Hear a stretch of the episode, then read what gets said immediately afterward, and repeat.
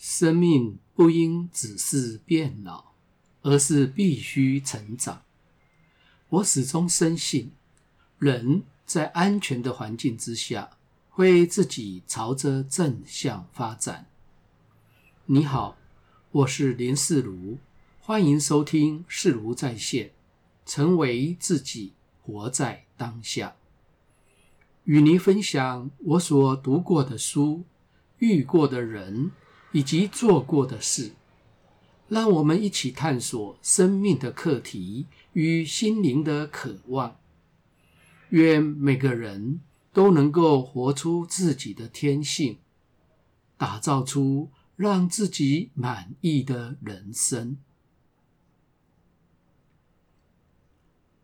对于过去所发生过的事情，都已经随风而去。无论是多么美好的回忆，或是如何陷入痛苦的懊悔，都已经成为过去，早就从我们的生命里流逝。但我们舍不得，我们不断的留恋，习惯性的停在过去，回味过去的黄金岁月。让自己觉得好过一些，以及更加的满意，或者是追悔而对未来裹足不前。不管以往是好是坏，已经发生的事情不会改变，唯有接受它，允许它，它就是那样，即使是。不如己意，也要同意，这是当时最佳的结果。这样，我们才能够回到当下，继续前行。在我服完兵役之后不久，就找到了在电脑公司的工作。当时很受各级长官的器重。经常派给我重要的任务，每年都是跳跃性的升职和加薪，可以说是前途一路光明顺畅。才工作三四年，就已经赚到买房子的钱了。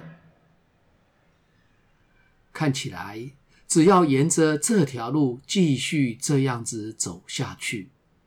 必然可以在这个领域出人头地。谁知道，在几年之后，我突然发现，这不是我生命的追求。可是我已经投入了那么多的时间和功夫，除了赚到了第一桶金，并且还有钱投资了一家新创的公司，而且。那家公司也已经做出了一番小成绩，现在要放弃实在是太可惜了。这时候的我该怎么选择才是最明确的呢？没事，确定自己要的是什么，然后把不是自己要的部分砍掉重练。一切归零，重新开始就行。不久之后，和我的心灵成长老师以及几位同学合资，开了一家气管顾问公司，并计划成为专业讲师。于是，便接受 Tom s Golden 博士所设计的效能训练系列课程的讲师训练。前前后后整整花了两年的功夫，专心研究被称为 Golden Method 的戈登模式沟通技巧。经过几次严格的考核，终于获得美国的认证，成为首批 Leader Effectiveness Training 领导者效能训练课程的中文讲师。而我的学习成绩十分的优异。因此受到老师的高度肯定，他甚至要求其他的讲师必须先重新再上过一次我主讲的课程之后，才可以正式的对外招生开课。但是经过了半年之后，我又发现，成为讲师并不是我生命的追求。可是我已经投入了那么多的时间和精力，并且已经获得极高的评价，现在要放弃，实在是太可惜了。而更惨的是，我所投资的电脑公司，因为和另外一家准备上市的大公司交换股权，互相投资。一年之后，那家公司因为急于上市，并购了多家的公司，一时之间资金调度不过来，就倒闭了。我原本投资的电脑公司就受到了牵连，也跟着倒闭。我努力多年的资产就在这一夕之间全部归零。于是我失去了退路和原本的经济支持。这下子我该如何选择是好？继续留在气管顾问公司，还是甘冒风险的去追求理想？没事。确定自己要的是什么，然后把不是自己要的部分砍掉重练，一切归零，重新开始就行。去年初，为了锻炼自己和学用语音编辑软体，我开始每天朗读一篇海宁格大师的著作《内在之旅》。大约进行了一个月之后，有几位朋友说，我朗读的速度太快了，背景音乐又太大声，常会听不清楚内容，并且有几篇的背景音乐太短，听起来令人感到急迫，所以有许多需要改进的地方，而我自己也感觉到不满意。可是我已经花了那么多的时间和功夫在录音和剪辑上，如果现在全部再重来一遍，那要花多少时间啊？同时也会严重的影响到每天预定的进度。这下子可该怎么办才好呢？没事。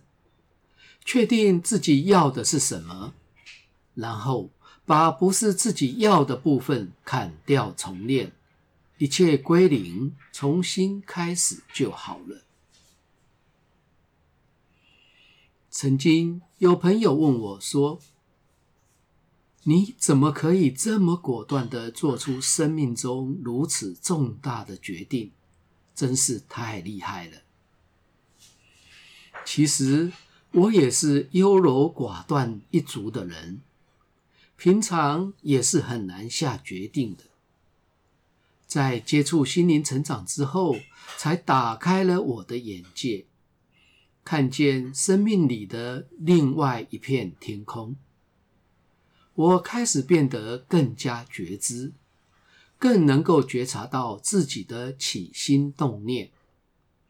此外，在刚开始知道要自我观察之际，很幸运的就在老师的要求之下，写了一篇超级详细的自传，前前后后共花了一个多月的时间，每天书写记录，结果总共写了十多万字，巨细靡遗的从出生开始，一路写到当下。